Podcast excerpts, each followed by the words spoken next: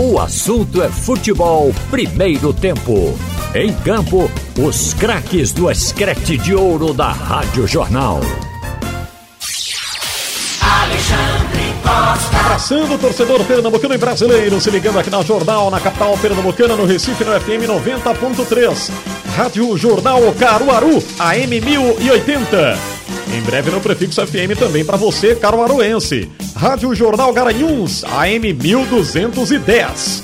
Também em breve no Prefixo FM em Garanhuns, no Agreste Pernambucano. Rádio Jornal Limoeiro, FM 99.5. Rádio Jornal Pesqueira, FM 90.9. E Rádio Jornal Petrolina, FM 90.5. No aplicativo da Jornal você nos ouve em plataformas iOS e Android em todo o Brasil e todo mundo e também no radiojornal.com.br. A partir de agora, fique ligado nas notícias do futebol pernambucano. Começando com o esporte para você aqui no assunto é futebol da Jornal, Raudney Alves.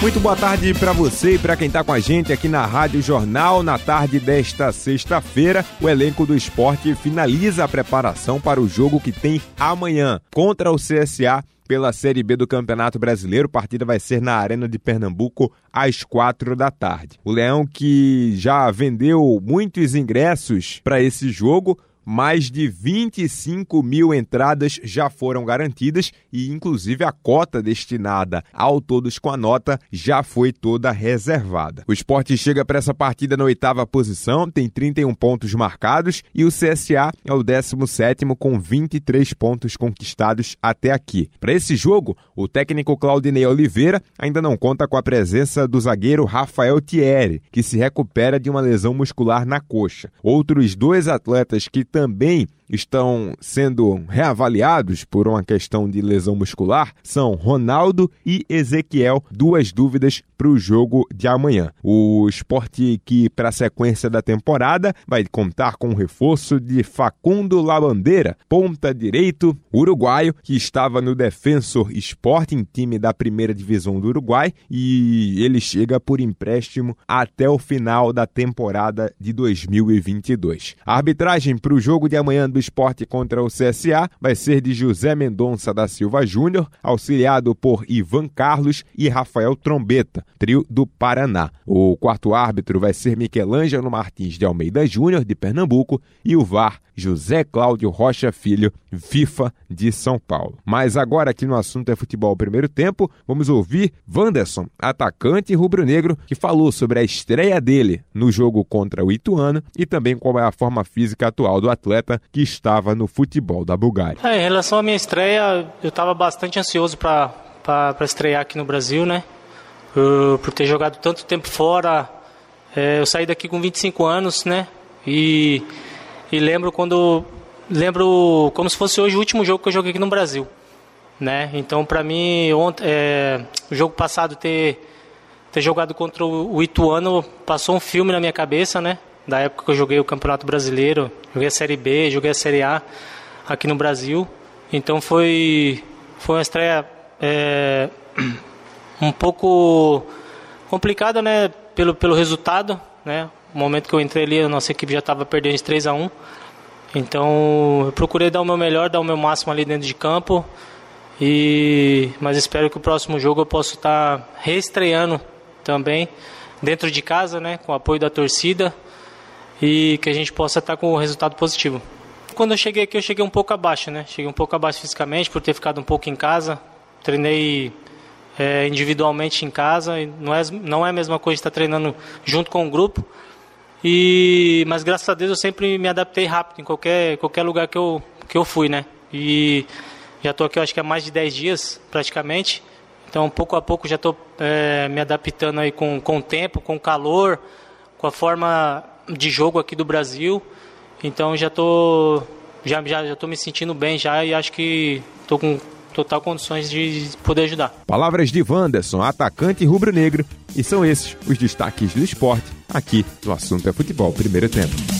Copa Libertadores da América, a bola rolou ontem. O Estudiantes perdeu para o Atlético Paranaense, placar de 1 a 0. O Atlético classificando-se então para a próxima fase da Libertadores. Pela Copa Sul-Americana, o Internacional empatou com o Melgar, placar de 0 a 0 nos pênaltis. O Melgar classificou-se 3 a 1. A Natália Ribeiro tá muito triste, né? Porque o Internacional dela foi eliminado aqui da Sul-Americana. Hoje tem jogo, a gente fala já já da Série B do Brasileiro. Agora o Náutico em campo amanhã também pela Série B. Lilian Fonseca tem as informações. Uma ótima tarde para você e para um ouvinte ligado com a gente aqui nesse primeiro tempo do assunto é futebol. A delegação Alvirrubra já está em Campinas. Chegou ontem, né, no interior de São Paulo e faz nesta sexta-feira no CT da Ponte Preta o primeiro e único treino antes de enfrentar o Guarani no Brinco de Ouro da Princesa, jogo marcado para amanhã às seis e meia da noite. Na arbitragem, um trio baiano.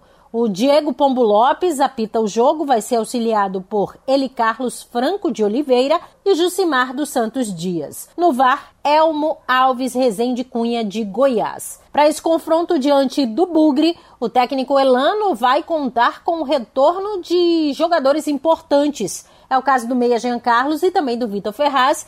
Eles que ficam à disposição do treinador cumpriram suspensão na rodada passada.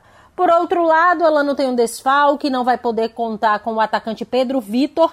Esse vai cumprir suspensão automática, levou o terceiro amarelo no jogo passado. O Náutico que vem, né, de uma vitória importantíssima em cima do CRB, onde na partida o Elano montou um esquema ali com três zagueiros. Existe a expectativa de que o treinador volte sim a repetir essa mesma formação amanhã. Bom, falando sobre essa vitória, né? O Náutico que venceu o CRB nos aflitos pelo placar de 2 a 1 o estreante Maurício e o Jobson marcaram para os pernambucanos e foi um resultado que tirou o Náutico da lanterna da competição e está agora na 18ª posição, 21 pontos. O time ainda está no Z4, mas diminuiu a distância para o primeiro time fora da zona de rebaixamento, atualmente o Operário. Jobson, volante do Náutico, é quem fala agora sobre o quanto esse resultado mudou o espírito do grupo e sobre o trabalho que Elano vem fazendo frente à equipe. Cara, a gente tem conversado muito, cara. A gente tem conversado até mais do que o normal. A gente até fala assim, pô, a gente conversa, conversa, fala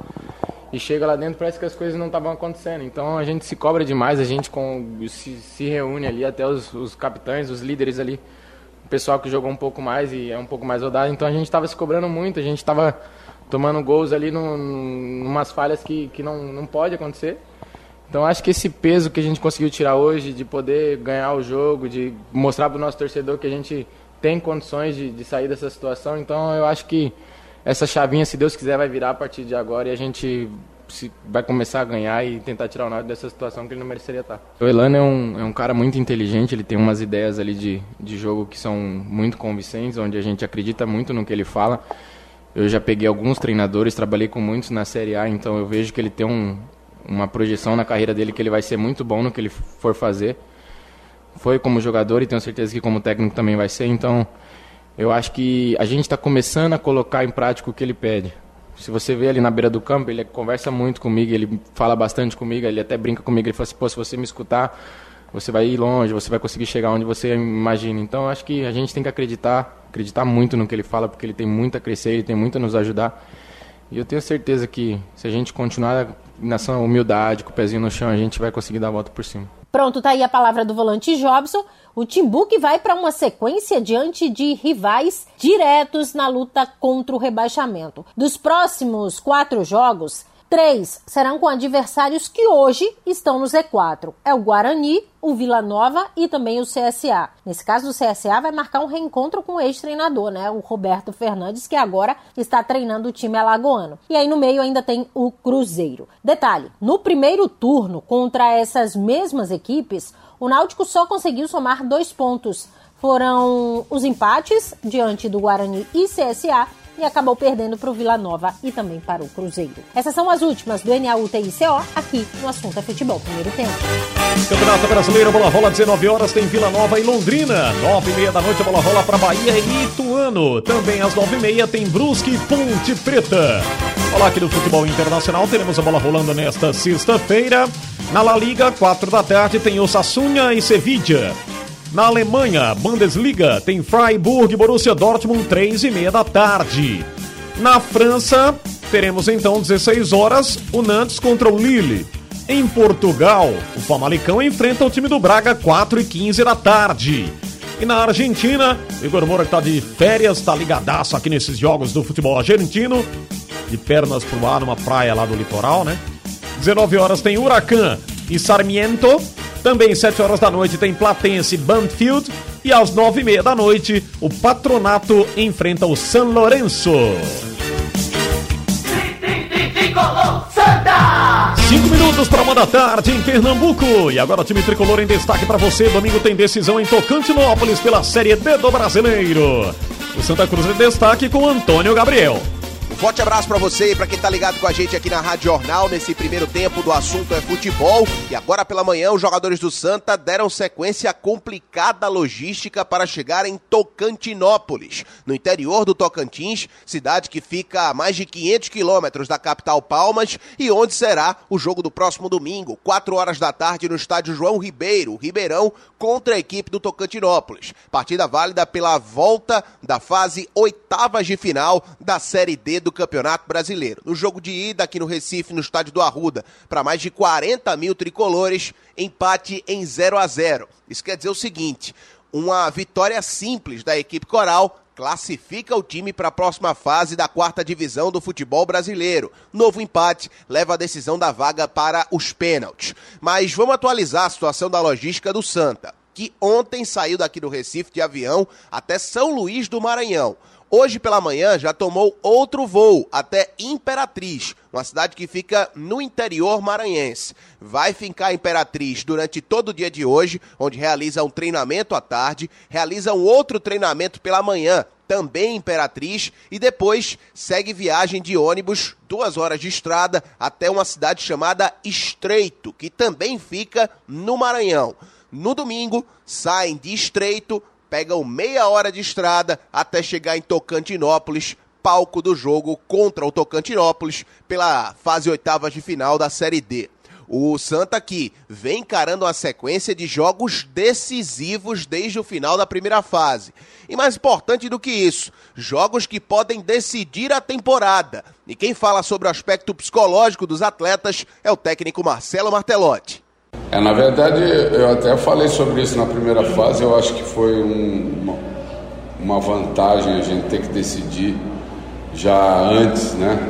Ter jogos decisivos já na primeira fase, até por uma questão de não termos é, definido logo a nossa classificação, a gente teve que jogar jogos importantes. É, passamos já pelo primeiro mata-mata, né? esse confronto com o Retrô. É, transformamos é, esse segundo mata-mata agora no jogo do ano e eu espero que a gente continue assim, né? transformando sempre o próximo no jogo mais importante, porque isso é sinal de que a gente está conquistando os nossos objetivos. Né? Se a gente não tivesse passado por esses jogos importantes, por esses jogos decisivos, hoje a gente não estaria aqui falando de mais uma decisão. Então eu entendo que o time já provou o seu poder de superar esses momentos e eu espero que a gente supere novamente, que a gente possa semana que vem estar tá falando de mais um jogo decisivo. Tá então a participação do técnico do Santa Cruz, Marcelo Martelotti, aqui nesse primeiro tempo do assunto é futebol. Ele que além da logística também está preocupado com os desfalques que tem para esse confronto contra o Tocantinópolis. No gol, Jefferson tá fora da partida, lesão grau 1 na coxa. Clever deve ser o titular. No meio-campo, Daniel Pereira está fora por conta de uma suspensão. Tomou vermelho no jogo de ida contra o Tocantinópolis. Eliezer deve fazer a função na cabeça de área do Santa Cruz. Em compensação, também no mesmo setor, o Santa tem a volta do volante Arthur Santos, que garantiu a titularidade, que vem se tornando uma das peças mais importantes do grupo desde a reta final da primeira fase. E no ataque, os tricolores seguem sem contar com o Wesley, que está se recuperando também de uma lesão muscular, e o Mateuzinho deve seguir de frente como titular do Santa. Então o provável time tem Clever no gol, Feijão na lateral direita, zaga com Alemão e Luan Bueno e a lateral esquerda com Ítalo Silva. Meio campo, tem Eliezer, Arthur Santos e Anderson Ceará, um ataque com Mateuzinho, Rafael Macena e Hugo Cabral. O auxiliar técnico do Santa, Boca, Antônio Carlos Júnior, diz que a comissão técnica identifica um jogo mais físico nesse domingo em Tocantinópolis. Então o time pode sofrer alterações de última hora. Destaques do Santa Cruz aqui nesse primeiro tempo do assunto é futebol. E a 101 dias da Copa do Mundo de 2022, a FIFA anunciou hoje que 2 milhões e 400 mil ingressos foram vendidos para a competição que começa no dia 20 de novembro, com um duelo entre o país anfitrião e o Equador. A última fase de vendas se encerra na próxima terça-feira. Com o marco dos 101 dias, a FIFA e o comitê organizador vem marcando aí ativações ou fazendo ativações na cidade de Doha, para que os fãs possam entrar no clima da Copa do Mundo com os sorteios de brindes, jogos interativos e outras atividades. A plataforma digital de vídeos da FIFA também lançou uma série com 100 grandes momentos da Copa do Mundo que divulgará um vídeo novo até o início do Mundial. É, é isso. E a Rádio Jornal tem a cobertura completa da Copa do Mundo do Catar. A Rádio Jornal, a partir de novembro, cobertura completa do Scratch de Ouro. Copa do Mundo do Catar na sua Rádio Jornal, com direitos adquiridos para a transmissão da Copa do Mundo FIFA 2022 do Catar. Em Pernambuco, uma da tarde, um minuto. Rádio Jornal, definitivamente sua. Na Rádio Jornal, o seu domingo de futebol começa com muito mais informação e debate. Com Escrete de Ouro. Domingo Esportivo. As notícias do seu time com os repórteres mais bem informados do estado. O debate dos temas que movimentam o futebol pernambucano e o mundo dos esportes. Domingo Esportivo. Meio-dia. Mais um show de audiência do Escrete de Ouro.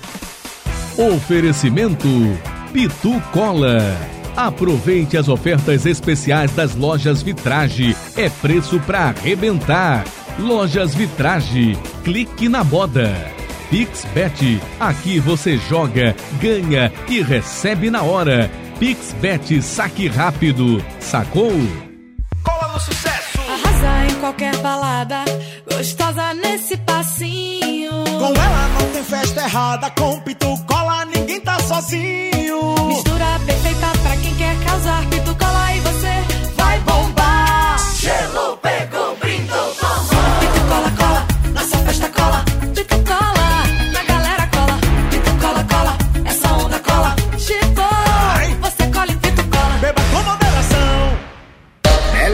casa de aposta, te pagar bem rapidinho. Apostou, ganhou, sacou. PixBet do Brasil. Melhor casa de aposta, te pagar bem rapidinho. Apostou, ganhou, sacou. PixBet do Brasil. PixBet, PixBet, Pix, Pix, PixBet. É a melhor cotação.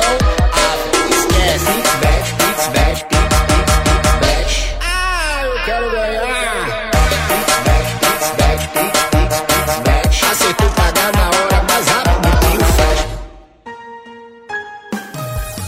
Rádio Jornal. Pernambuco falando para o mundo. Rádio Jornal, a melhor cobertura do futebol. Aqui muito mais emoção e informação para você, com a equipe campeã em audiência. Escrete de ouro da Rádio Jornal. O time que nunca perdeu. Neste sábado, na Arena de Pernambuco, tem esporte e CSA às quatro da tarde. E no Brinco de Ouro da Princesa em Campinas, Guarani e Náutico, às seis e meia da noite. No domingo tem decisão na Série D, valendo uma vaga nas quartas de final. O jogo da volta entre Tocantinópolis e Santa Cruz, em Tocantinópolis, no interior de Tocantins, às quatro da tarde. Brasileirão 2022 na Rádio Jornal Pernambuco, falando para o mundo. Oferecimento Pitu Cola. Turquesa é do Nordeste, é da gente, pode confiar. Home Center Tupan, sua casa mais feliz. Compre também pelo site Salsichão Tony, a companhia mais gostosa para vibrar com o seu time do coração. PixBet, aqui você joga, ganha e recebe na hora. PixBet, saque rápido, sacou? Energy Clean, mais energia, mais imunidade, mais disposição. Cimento Nacional, força imbatível para sua obra. Use e comprove. Rádio Jornal.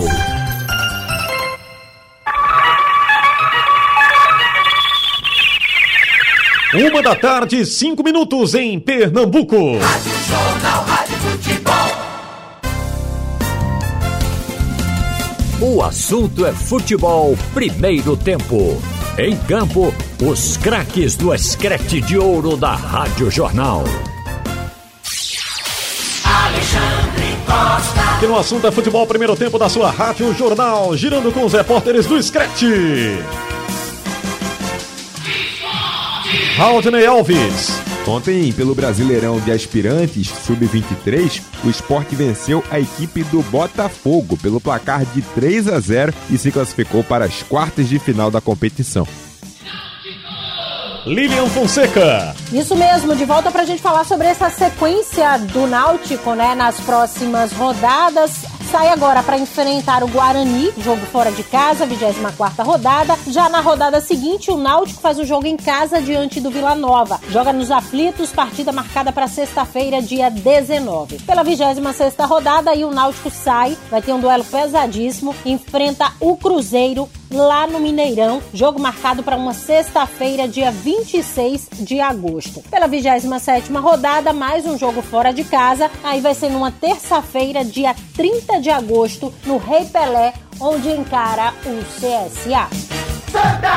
Antônio Gabriel. E a arbitragem do jogo entre Santa Cruz e Tocantinópolis, ou melhor, Tocantinópolis e Santa Cruz, nesse domingo no estádio João Ribeiro, em Tocantinópolis, fica por conta do experiente Rafael Trace, de Santa Catarina, árbitro de 40 anos e com experiência internacional.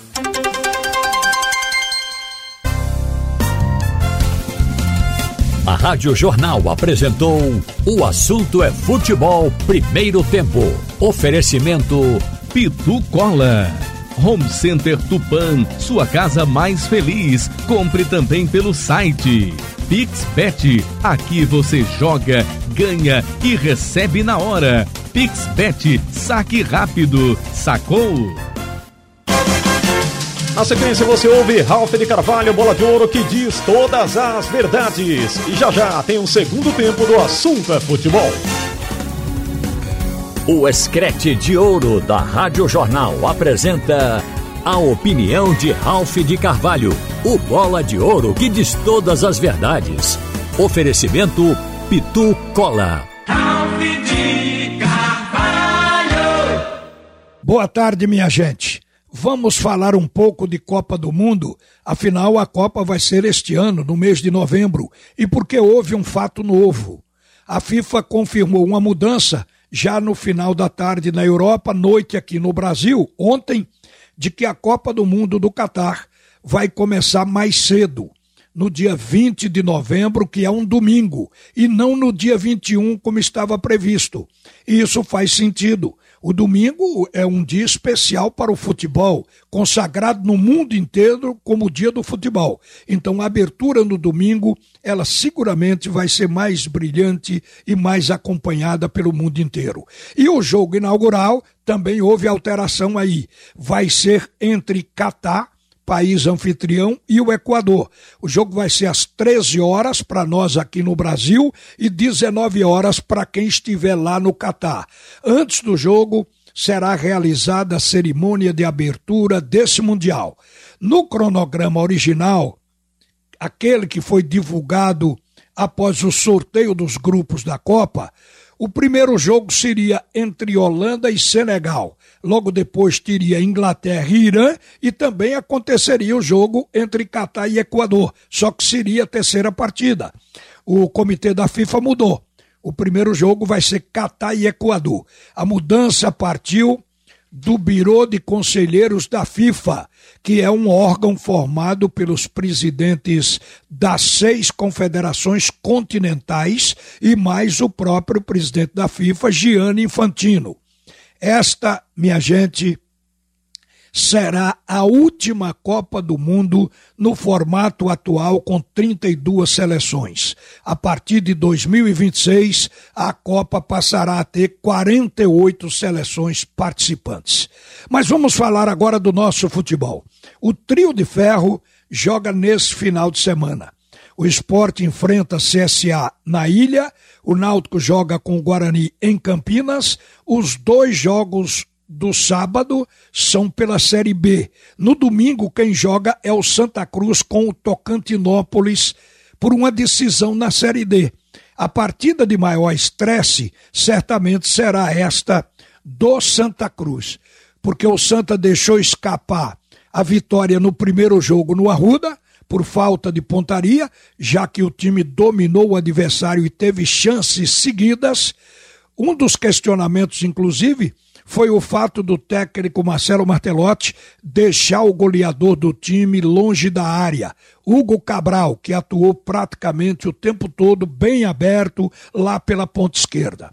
Nesse jogo, jogo que já passou, a gente questionou muito isso, mas ficou no 0 a 0. Agora a batalha é em território inimigo, em Tocantinópolis, onde quem perder perde o jogo e perde o ano, porque vai parar.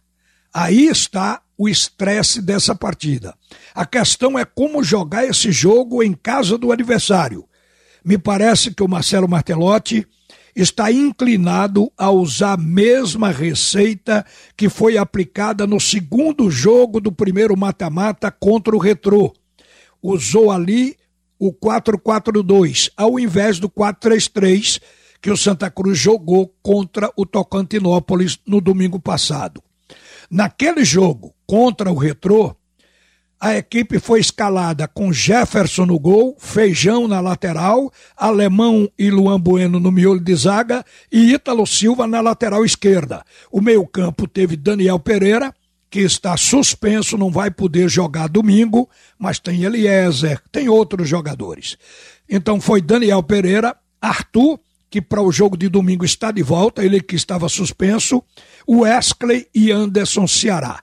Este foi o meio campo. O ataque foi formado por Hugo Cabral e Rafael Macena. Mas o detalhe desse 4-4-2 usado contra o Retrô é que foi a melhor partida jogada pelo Santa Cruz este ano. Porque a gente viu uma mudança no ataque. O Rafael Macena, que é o centroavante, originalmente é o centroavante, mas ele abriu para a direita para jogar praticamente como um ponta. Hugo Cabral saiu da esquerda, se aproximou mais, jogou muito na área, estava perto do gol. E a ponta esquerda foi ocupada pelo Ítalo Silva, o lateral esquerdo que fez uma grande partida. Havia cobertura do meio-campo do Daniel Pereira, do Arthur, Quer dizer, Ítalo tinha liberdade para subir e aproveitar o corredor da esquerda. Então, quando o Santa tinha posse de bola, parecia um 4-3-3. E foi ali, com Hugo Cabral jogando perto do gol, que ele conseguiu botar duas bolas para dentro. Todo mundo se lembra que o jogo terminou 2 a 0. É preciso lembrar que os cruzamentos, as assistências daquele jogo foram a primeira, Rafael Macena, cruzou lá da linha de fundo na ponta esquerda, ao lado da área. E dali a bola chegou por trás da defesa e Hugo Cabral encostou essa bola para dentro. A segunda foi Daniel Pereira, que também lá do lado direito fez o cruzamento. Ele estava na área e raqueteou, tocou a bola para dentro. Então a gente viu que o Hugo Cabral, perto do gol, é diferente para o Santa Cruz. Ele realiza ele termina a jogada, não só constrói como finaliza. E esse foi o detalhe, o grande questionamento nessa partida que houve domingo aqui no Arruda, porque o técnico não puxou o Hugo Cabral para perto do gol, deixou ele o tempo todo lá na ponta esquerda. Acho que o técnico Marcelo Martelotti deve ter refletido sobre isso e por isso ele está inclinado a entrar com aquela mesma formação aquele mesmo esquema que jogou diante do Retrô, principalmente a segunda partida. A gente sabe que o 4-4-2 permite, quando o time perde a bola, fazer duas linhas de quatro, porque elas já estão formadas. Então, para jogar fora de casa, como é o caso, para o Santa Cruz é importante esse esquema. E ainda porque o Tocantinópolis não é uma equipe tecnicamente forte, mas dentro de casa o time é valente e produz. Dentro de casa, o Tocantinópolis se torna grande. Então, o Santa Cruz tem que prever tudo isso. Como marcar porque o jogo ainda tem uma chance se ninguém conseguir fazer gol, que é a disputa de pênaltis depois. E o ruim é perder, porque quem perder a partida parou, perdeu o ano, fica fora da competição. O Santa tem tudo para ganhar, porque é um time que jogou melhor a primeira partida e mostrou ser melhor do que o Tocantinópolis. A questão agora é finalizar bem. Uma boa tarde, minha gente. Volta agora Alexandre Costa para comandar o segundo tempo do assunto é futebol. Você ouviu a opinião de Ralph de Carvalho, o bola de ouro que diz todas as verdades. Oferecimento Pitu Cola. 2022, ano da Copa do Mundo no Catar. O Screte de Ouro coloca você no clima da competição. Rádio Jornal, a rádio de todas as Copas. A transmissão da Copa do Mundo na Jornal é um oferecimento. Com Pitu, o futebol fica muito mais resenha. Siga arroba Pitu e torça junto no Instagram. Home Center Tupan, sua casa mais feliz. Compre na loja ou no site tupan.com.br. Pensou em frango? Pensou em Mauricéa. Mauricéa, muito mais frango. PixBet, aqui você joga, ganha e recebe na hora. PixBet saque rápido. Sacou? Becker, limpeza sem sofrência. A VIP, coma mais ovo. É prático, nutritivo e saboroso. Cimento forte, forte de verdade. Cola no sucesso. Arrasa em qualquer balada, gostosa nesse passinho. Com ela não tem festa errada, com pitu cola ninguém tá sozinho. Mistura perfeita pra quem quer causar pitu cola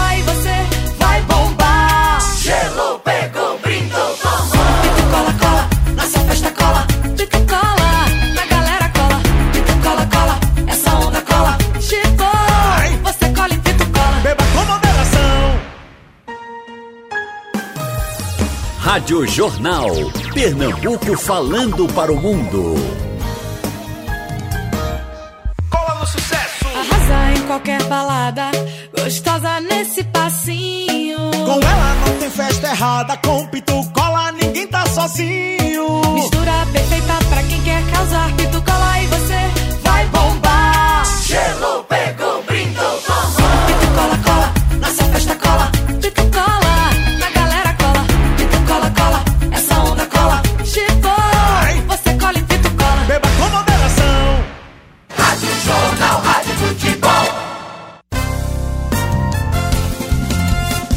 O Escrete de Ouro da Rádio Jornal apresenta O Assunto é Futebol, segundo tempo.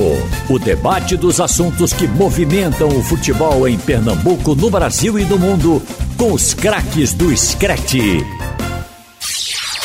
Alexandre Costa. Ótima tarde a você ligado aqui na Rádio Jornal. O assunto é futebol, segundo tempo na Jornal Recife, Caruaru, Garanhuns, Limoeiro, Pesqueira, Petrolina. E você conosco também através da internet, nos canais de comunicação aqui com a Rádio Jornal, no aplicativo da Jornal em plataformas iOS e Android, também no radiojornal.com.br para todo o Brasil e todo mundo. O programa desta sexta-feira está no ar e tem um oferecimento. Pitu Cola. Novo shopping do automóvel. Uma nova marca, mas seu lugar de comprar carro de sempre. Home Center Tupan. Sua casa mais feliz. Compre também pelo site. PixBet. Aqui você joga, ganha e recebe na hora. PixBet. Saque rápido. Sacou? Cimento Nacional. Força imbatível para sua obra. Use e comprove. Onduline. A telha bonita, leve e ecológica. Vitaminas Neoquímica. Suas aliadas no auxílio ao sistema imunológico. Alexandre Costa. Muito bem, estamos ao lado do João Vitor Amorim, do Haroldo Costa, para a gente fazer o programa desta sexta-feira e compartilhar aqui os assuntos pertinentes do nosso futebol, além dos jogos do fim de semana, contratações, tudo isso e muito mais no Assunto é Futebol, segundo tempo. É, Deixa eu começar logo aqui com os jogos do fim de semana e agregar a essa conversa. Oi, João. Tudo bem, Alexandre? Tudo Tem bem. um reforço pro esporte, uma contratação, na verdade, que é o goleiro Denis. É. Tá acertado, 35 anos, goleiro que estava no futebol da Grécia, é, acredito que é Aris o nome do time, é, estava lá duas temporadas, passou também pelo Gil Vicente de Portugal. Na verdade, ele É tá o no Salônica É, mesmo. Ele tá três temporadas fora. Sim. Três temporadas Agora, no futebol 35 internacional. anos, é com isso que eu queria abrir aqui o programa. Goleiro, né? João e Haroldo. Pode ter até 40, não tem problema. Mas, João, sei, cara. Vai trazer um atleta de 35 anos. Mas goleiro não tem idade, não. O Zé Roberto estava jogando com 40 e bem. Não, mas aí goleiro. é, né? é diferente, né? Não, o goleiro, Tudo quanto bem que mais o, velho, é, melhor. O goleiro pode ser, pode Na ter essa visão.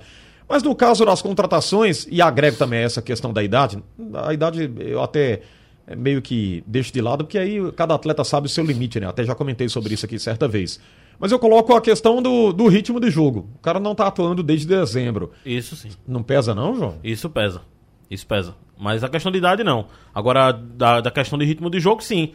É, era melhor que o Sport trouxesse um goleiro que estivesse atuando agora, né? Mas para isso teria que tirar algum titular. Porque todo goleiro reserva tá há muito tempo sem jogar, né? Não adianta. E o Sport fez uma aposta num goleiro é, que tem aí um currículo interessante. Muito tempo, mas muito tempo mesmo no São Paulo. É um goleiro que foi formado lá na Ponte Preta, passou também pelo Figueirense. Foi também um goleiro aprovado pelo Claudinei Oliveira, logicamente. E o Sport está trazendo o, o Denis. É, eu vou trazer no Bola Rolando, já estou tentando contato aqui com o Daniel Leal, que é jornalista, é pernambucano, inclusive mora em Portugal. E o Daniel estava acompanhando de perto o Gil Vicente, né? Também lá em Portugal. Sim. É, e, e viu o Denis agarrando, viu o Denis trabalhando por lá e disse que aprovaria a contratação do Denis.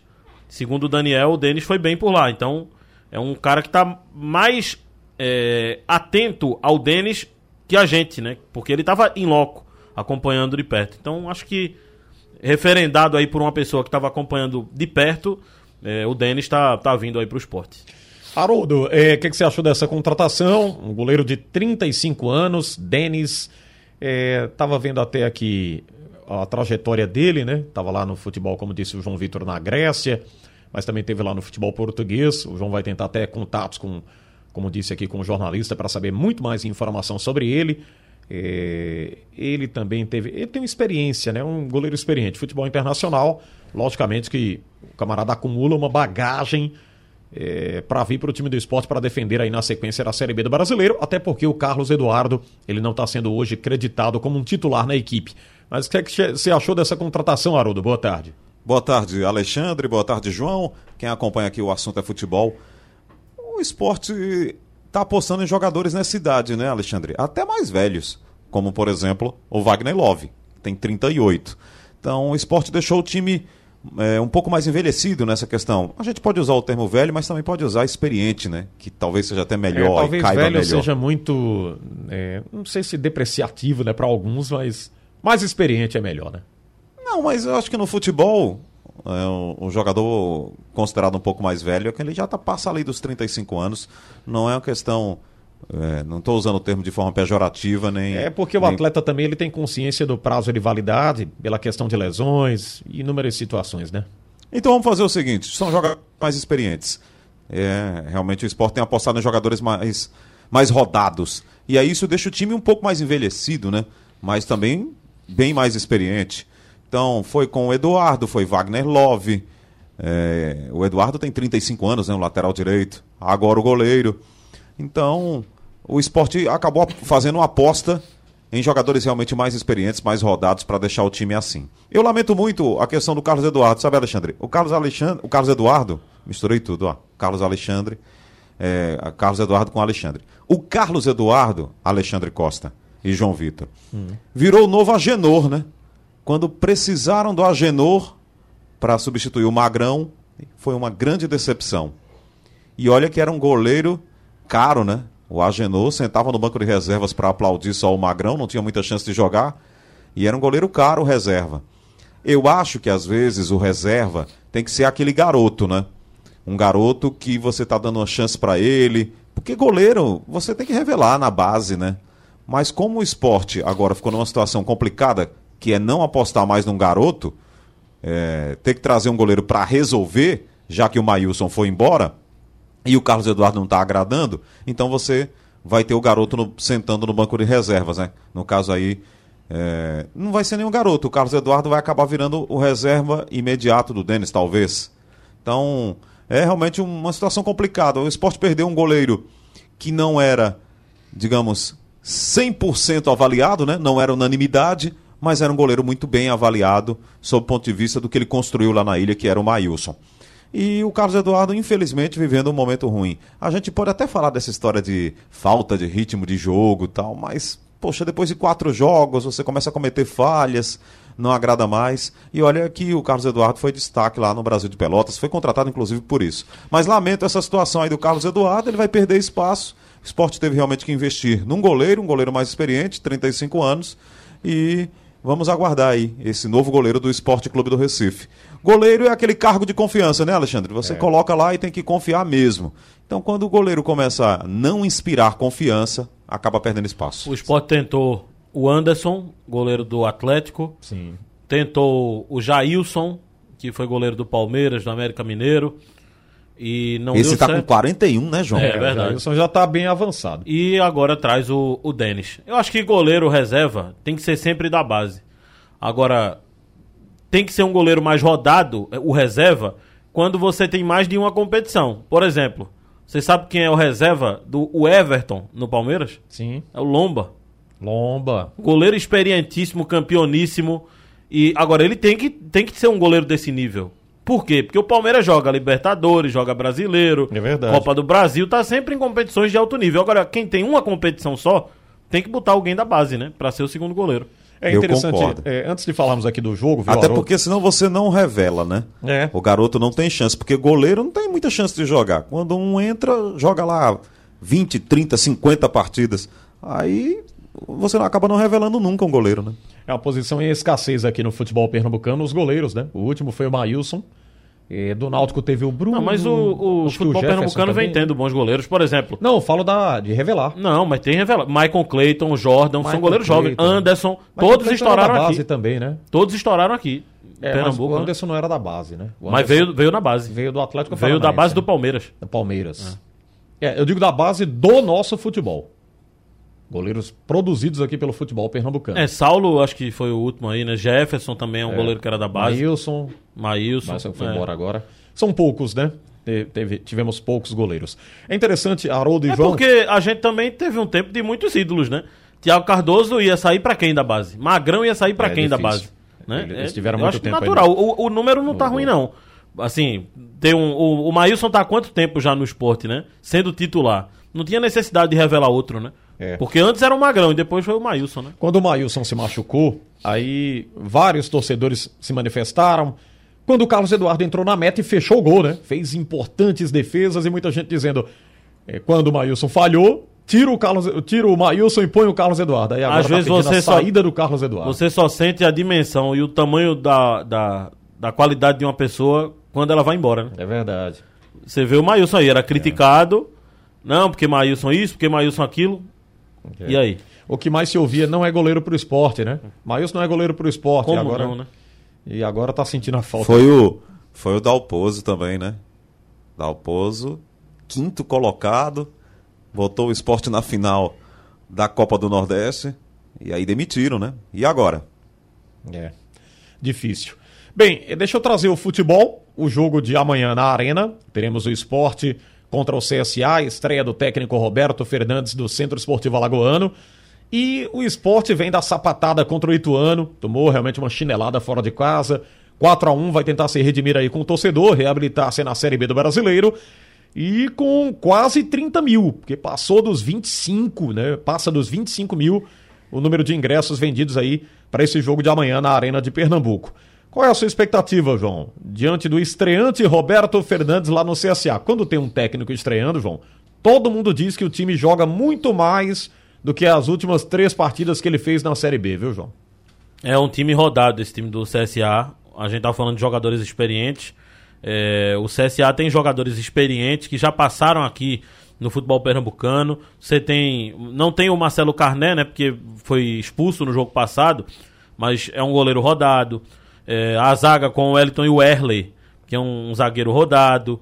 É, a gente pode olhar aqui. Gabriel, que jogou no esporte também. Que é o capitão do time, é uma das referências lá do CSA. É um jogador rodado. Oswaldo, Elton. Então, o CSA é um time difícil de ser batido. A gente tá vendo aí a classificação. É claro que às vezes engana, né? Você vê um time lá embaixo, pensa que não tem qualidade alguma, que não vai para lugar nenhum. Mas é um time muito competitivo, que, que tem jogadores com características de conhecimento da competição. Então o esporte tem que ter muito cuidado. é, como todos os jogos dessa Série B, né? São jogos bastante equilibrados. Eu espero um jogo com poucos gols na arena e um jogo bastante equilibrado. E você, Haroldo, é, como é que você observa essa possível reabilitação do esporte diante de um CSA que quer mostrar e também, serviço? E também tem o estilo de jogo do novo treinador. Roberto Fernandes, fora de casa, costuma dar trabalho, porque o, o, o, o esporte tem uma dificuldade muito grande em dois pontos. Quando o time baixa as linhas, o esporte é é uma situação engraçada. Porque o time baixa totalmente as linhas, o esporte não consegue furar essas linhas. Não tem jogador de drible para furar. Aí o time não quer baixar a linha, quer subir a linha. Vai marcar a saída de bola do esporte. O esporte também se atrapalha. É. né? Então, eu, eu acho que o Roberto vai baixar as linhas, vai deixar o time no seu campo. E é bem complicado, viu? Quando. quando e- a Série B tem sido assim, né? Equipes bem fechadas, pra furar bloqueio é complicado. Haroldo. É, o técnico Claudinei Oliveira falou depois do jogo, da goleada lá contra o Ituano, que não ia pedir desculpas para a torcida do esporte, porque a desculpa tinha que ser com vitórias. Não adianta ficar pedindo desculpa para a torcida. A resposta tem que ser com vitórias. Então eu imagino que esse é o clima dos jogadores, no elenco, no treinador, para a partida de amanhã. Uma resposta dentro de campo depois daquele resultado que a gente classifica como um vexame, né? um 4 a 1 pela quantidade de gols sofridos, né? Numa partida só você tomar quatro gols. Não é que a atuação do esporte tenha sido num todo um vexame. O time criou chances, oportunidades. É, o João estava comigo lá, a gente viu o time tentando. Acontece que o time acabou tomando quatro gols e aí a vitória fica feia pelo resultado final. Mas eu acho que amanhã é dia de resposta. É do esporte entrar em campo e atacar o CSA. O CSA demitiu aí o Alberto Valentim, né? Que foi o campeão da Sul-Americana no ano passado com o Atlético Paranaense. E agora aposta no Roberto Fernandes, o Quem nome mais diria, né, regional. rapaz? Oi? Quem diria, né? O Valentim chegou com muita, muita credibilidade no time do CSA, todo mundo apostando nele, aí foi demitido. E como você bem disse... Eu diria. Você diria? Eu diria É, mas porque... dizem que, dizem que é um técnico que tem mercado na primeira divisão, tal, mas ele veio para a Série B e acabou. É por isso É, que eu disse for- o que em oito né? jogos foram duas vitórias. Tem uns técnicos aí que são criados, né? É, parece que fazem cinco jogos bons. E, por exemplo, é, Valentim, tem o outro lá do que pegou todos os times do Rio também. Aí aparece Barroca. Enfim, tem uns caras que aparecem assim no Rio e de repente já tem mercado de Série A e B em time grande. Com dois anos de trabalho. É um negócio E tem uns assim, caras que, esquisito. que também Série B é com eles, né? É, Alan Al. O cara tá em. Já Todos deve ter os times da Série B. Deve ter uns cinco times aí da Série B já. O Marcelo Cabo. Mas tem bons é trabalhos outro. na B, né? É diferente Não, do- é, do outro, é, são, são bons resultados, né? Esse Foi Mozart aí né? também É. vai fazendo nome na Série B, né? O próprio Claudinei também. Mas eu acho que o jogo de amanhã é, é a estreia de um treinador, né, pro CSA. O Roberto, ele já vem de uma vitória aí contra o Brusque. Tem o seu grau de dificuldade. Concordo com o João, um jogo para poucos gols, mas um jogo para resposta aí do time rubro-negro, Alexandre. O assunto é futebol segundo tempo. Em campo, os craques do escrete de ouro da Rádio Jornal. Deixa eu trazer agora o Náutico para essa conversa nossa. Vai enfrentar o time do Guarani amanhã pela 24 rodada do Campeonato Brasileiro Série B. A vitória é óbvio que deu um ânimo muito maior para sair da zona de rebaixamento. Eu estava fazendo os cálculos aqui, não sei se o João já fez e o Haroldo, mas acredito que se o Náutico vence amanhã e vamos fazer aqui abrir a, a classificação da Série B, né?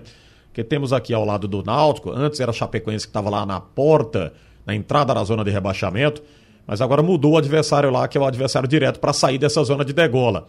Passa a ser o Operário Ferroviário de Ponta Grossa. Ele é o 16 com 24 pontos. Se o Náutico vence, vai a 24 também. Estava vendo os critérios aqui. Aí tem uma série de fatores, né? O saldo de gols, o Operário menos 10, o Náutico menos 11. É, o número de vitórias é um a mais do Operário.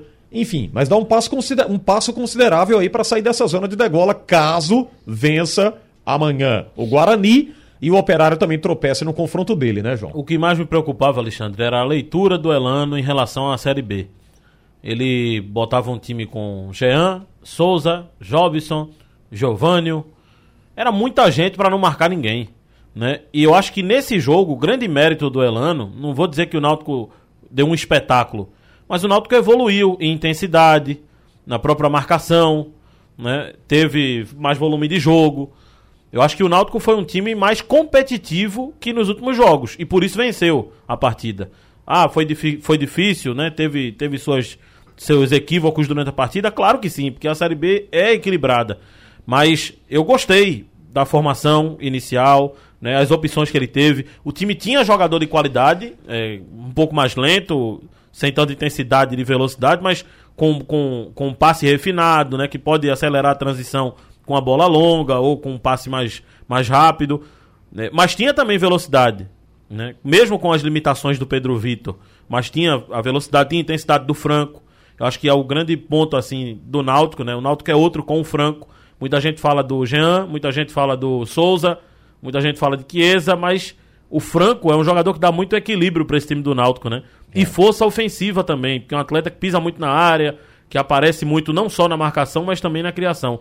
Eu, eu gostei desse time do Náutico, tá mais parecido com um time que disputa a Série B. O outro que ele colocava, com todo mundo ali que tem qualidade técnica, mas não tem intensidade, não ia dar certo. Tava muito claro que aquilo não ia dar certo.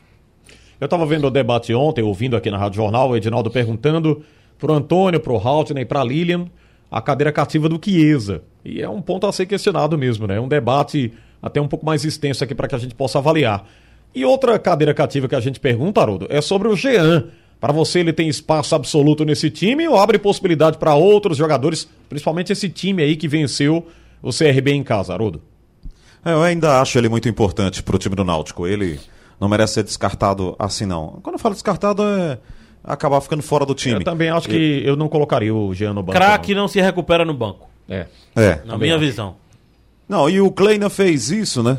o Kleina chegou a colocar aí o Candidato agora, viu? Foi uma das loucuras. Parece que o Kleina é candidato a deputado. Não sei se em Minas. É mesmo? É. É, é candidato agora, entrou na política. E o. Já que você sabe muito sobre isso, o Lucha vai entrar? O Lucha foi barrado a campanha dele de última hora, no dia da convenção. o bicho pegou. É capaz de o Haroldo encontrar com ele lá, né? É. Tocantins. É, rapaz, pro lado de Tocantins. É, é ele tava lá, é. né? Não tava no jogo da, da Copa é. do Brasil, né? Não sei se ele vai estar lá depois de ter barrado a campanha, né? Mas, ele tava lá no jogo da Copa do Brasil, nós registrávamos no momento lá que ele chegou no estádio no Ribeirão e o Náutico foi enfrentar o Tocantinópolis e quando ele chegou foi aquele alvoroço, né?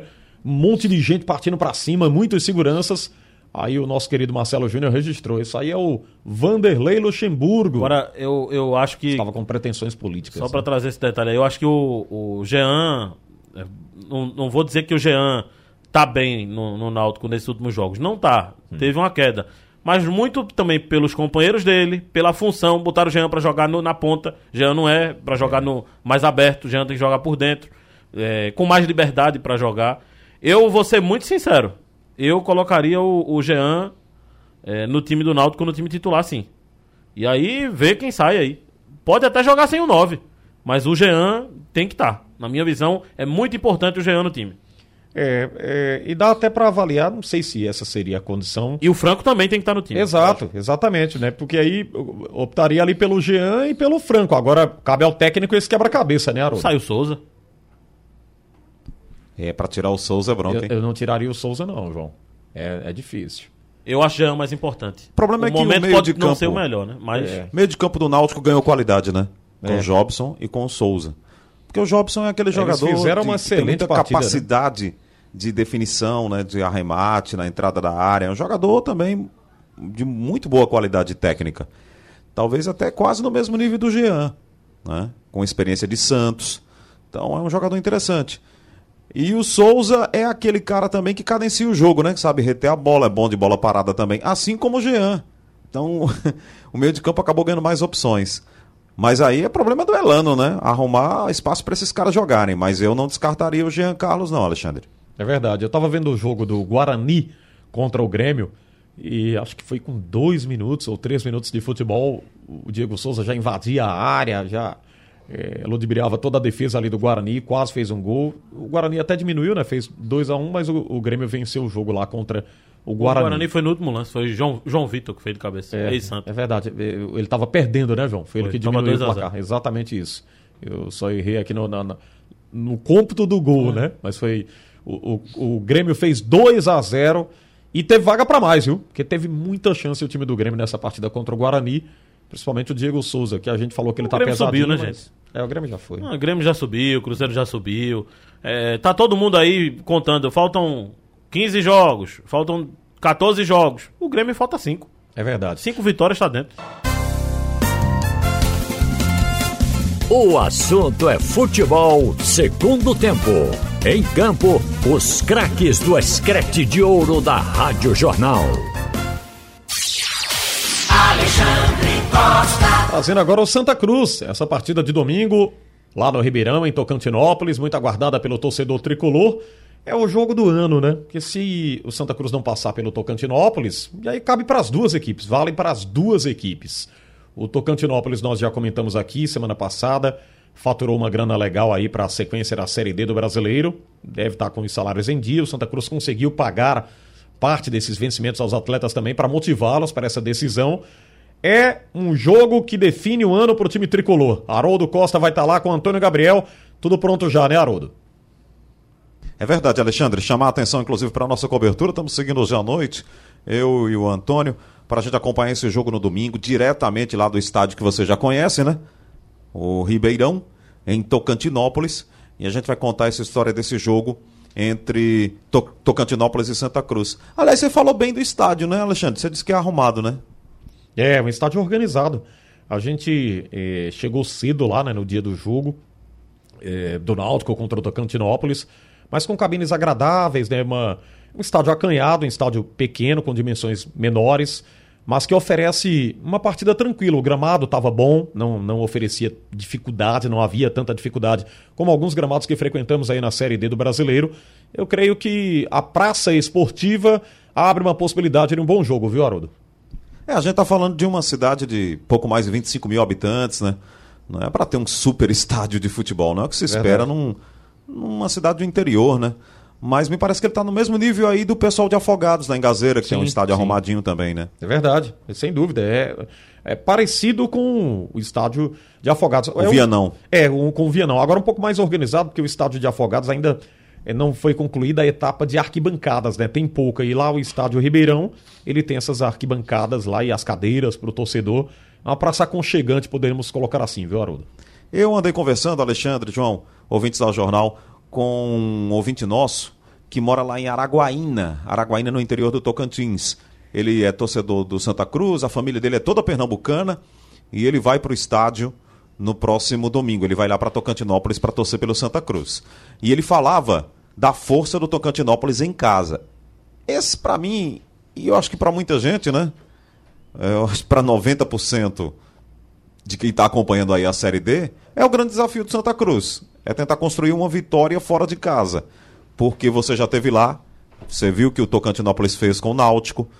Então, ele já tem bons resultados lá em- no, no Ribeirão. E quando a gente pega o que eles construíram na Série D, foi apenas uma derrota em casa, né? Eles perderam uma partida. Mas há uma chance do Santa Cruz? Claro que há. A gente está falando de um mata-mata, de um jogo diferente. Possivelmente, o time da casa é quem vai tomar mais a iniciativa, vai querer, na base do, do fator campo, ir para cima do Santa Cruz. Santa Cruz tem que montar uma estratégia para tentar surpreender. Segunda-feira, o João conversou com o assistente técnico lá do Martelotti, e ele já dava a entender assim, alguns pontos que o Santa Cruz deve abordar, né? Essa coisa do, do time do Tocantinópolis não joga muito com bola no chão, não faz muita transição, aposta mais na velocidade lá dos do, do seus homens de frente. Enfim, enfim os, os times se conhecem e imagino que o Santa Cruz, o Martelotti, toda a sua equipe técnica, o Zé Teodoro com sua experiência também, o assistente devem estar aí pensando, bolando uma estratégia para surpreender o time do Tocantinópolis. Eu não espero grandes mo movimentações em termos de time, né? Não tem aí o Daniel Pereira, mas imagino o Arthur voltando, fazendo talvez um primeiro ou segundo volante. Ele pode botar o Eliezer como primeiro, o Arthur como segundo volante. E lá na frente, vamos apostar que o Mateuzinho esteja numa tarde mais inspirada, que o centroavante, os centroavantes possam brilhar, porque é sempre Marcelo e Furtado, cada um ganha um tempo para jogar. O Hugo Cabral se constituindo como opção mais próxima à área, porque foi assim que o Santa Cruz eliminou o Retrô, todo mundo sabe disso. Quando o Hugo Cabral pisou na área com mais intensidade, ficou mais centralizado, foi ele quem fez os gols, fez dois. Então vamos aguardar. Eu acho que vai ser um jogo difícil, né? Porque a gente está falando de Série D, tudo muito equilibrado, tudo muito igual, viu, Alexandre? Ô, João, veja que contraste. O Santa Cruz faturou mais de um milhão de reais de renda nesse jogo, com mais de 40 mil torcedores tricolores no Arruda. O Tocantinópolis colocou 8 mil ingressos à venda nos valores de 10 reais. Está cobrando apenas 10 reais no valor do ingresso. 8 mil torcedores. Eh, se o estádio lotar, para dar força lá para o time do Tocantinópolis. Agora, sem dúvida, né, que o Santa Cruz mostra a grandeza de um time de grande porte numa Série D do Brasileiro, mas que não fez valer o mando de campo. O Tocantinópolis tem um ingresso baratinho, querendo a presença maiúscula lá do torcedor. Mas viu, o João? Santa teve todos com a nota também, né? Também, né? Que é de graça. É, é verdade, teve a troca, né? Teve a troca do. Agora a renda também chama a atenção, Mas né? claro, claro. Tem Sem os dúvida. outros setores, Os né? que pagaram os Muita gente. lá. Não dá pra comparar, né? Não Torcida tem, não não tem tem, como, né? Torcida do Santa Cruz é uma das maiores do país, não é só maior do que a do Tocantinópolis, maior do que muita gente aí. Verdade. Então, o- o- é normal. Eu acredito, inclusive, que muita gente da torcida do Santa vai comparecer nesse jogo. Eu acho que quem mora ali é, próximo à Imperatriz, quem, quem mora ali próximo de Tocantinópolis vai pro, vai pro jogo, vai torcer pro Santa Cruz, né? Pernambucanos que moram por lá. É, quem mora ali no, no Pará pode ir perto também, né? Talvez Aí de o ônibus. pessoal lá lá. gosta de futebol, viu? Das É, redondezas ali. Porto É, Franco, né? Exato. Eu acho que o Santa tem que se preparar para um outro estilo de jogo. Tocantinópolis não vai fazer o jogo que fez aqui no Arruda, que a proposta foi para buscar não perder ou perder de pouco. O Tocantinópolis tem maneiras diferentes e quem acompanha o Tocantinópolis, até o, o técnico, eu escutei a entrevista dele, o Jairo, né, tava dando a entrevista essa semana, dizendo que quem sabe, quem, quem vem acompanhando a gente sabe que a gente tem duas maneiras de jogar, fora e dentro de casa. É totalmente diferente. Não pensem que a gente vai jogar daquela forma como a gente jogou no Arruda. Aqui a gente propõe o jogo. Então, eu, eu me preocupo com a saída do Daniel, né, que é um jogador importante do Santa Cruz. Dá muito equilíbrio ali no meio campo. Mas, quem sabe com Eliezer ou com outro atleta ali, o Santa pode, possa é, sentir menos essa falta do Daniel. Vai ser um jogo duro. Não, não tem facilidade nem pro Santa, nem pro Tocantinópolis, claro. É decisão, né? Toda decisão a gente já espera um jogo mais equilibrado. Vamos fazer aqui rapidamente um bolão com o Haroldo e com o João. É o bolão do João aqui, né?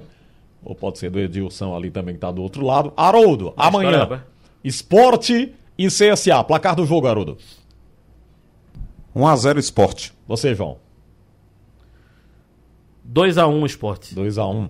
É, Guarani e Náutico, Haroldo. 1x1 em Campinas. Você, João.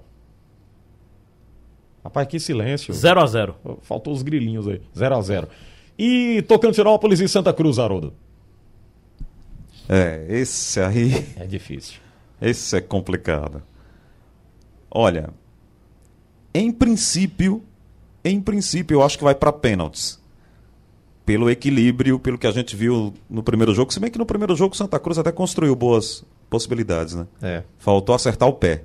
Mas como agora é lá, Eu tô achando que pode ser um novo empate, Alexandre. E você, João? Um a um. Santa Um a um. passa nos pênaltis. Muito bem. Pergunta rápida para você aqui, Haroldo e João, só para a gente fechar o programa, tem um intervalo aqui para fazer. Rafael Trace preocupa para você, Haroldo, para a decisão é um bom, tec... ah, um- perdão, um bom árbitro? Não, botaram um cara experiente. Ele pode ter os seus senões aí, mas pra Série D não é possível, né? Botaram um árbitro, um dos mais experientes do país. O Trace tem história, inclusive já apitou aqui em Pernambuco, alguns jogos importantes. E você, João? Foi o VAR do jogo que eliminou o River Plate da Libertadores. Eu acho que é um árbitro com total nível pra- pra comandar esse jogo. O Trace tem que parar a carreira. Se ele não conseguir apitar um jogo da Série D, né? O cara quer FIFA, enfim. É, um bom árbitro, bom árbitro. Tá, tá credenciado sim. Vamos embora. Haroldo, boa viagem, um abraço, tchau. Um abraço e convidando todos aí para o fim de semana de muita informação aqui na Rádio Jornal com esses dois jogos no sábado. E amanhã a gente já fala diretamente eh, desse clima, no clima do jogo. E no domingo estaremos juntos lá, diretamente de Tocantinópolis, com as emoções da Série D, Alexandre. Fechando aqui o segundo tempo do assunto é futebol. Trabalhos técnicos Edilson Lima, Elivelton, Henrique e por ali agora o Eudes Soares também. Juntou todo mundo. Sugestão ou comentário sobre o programa que você acaba de ouvir, envie para o nosso WhatsApp 99147 8520.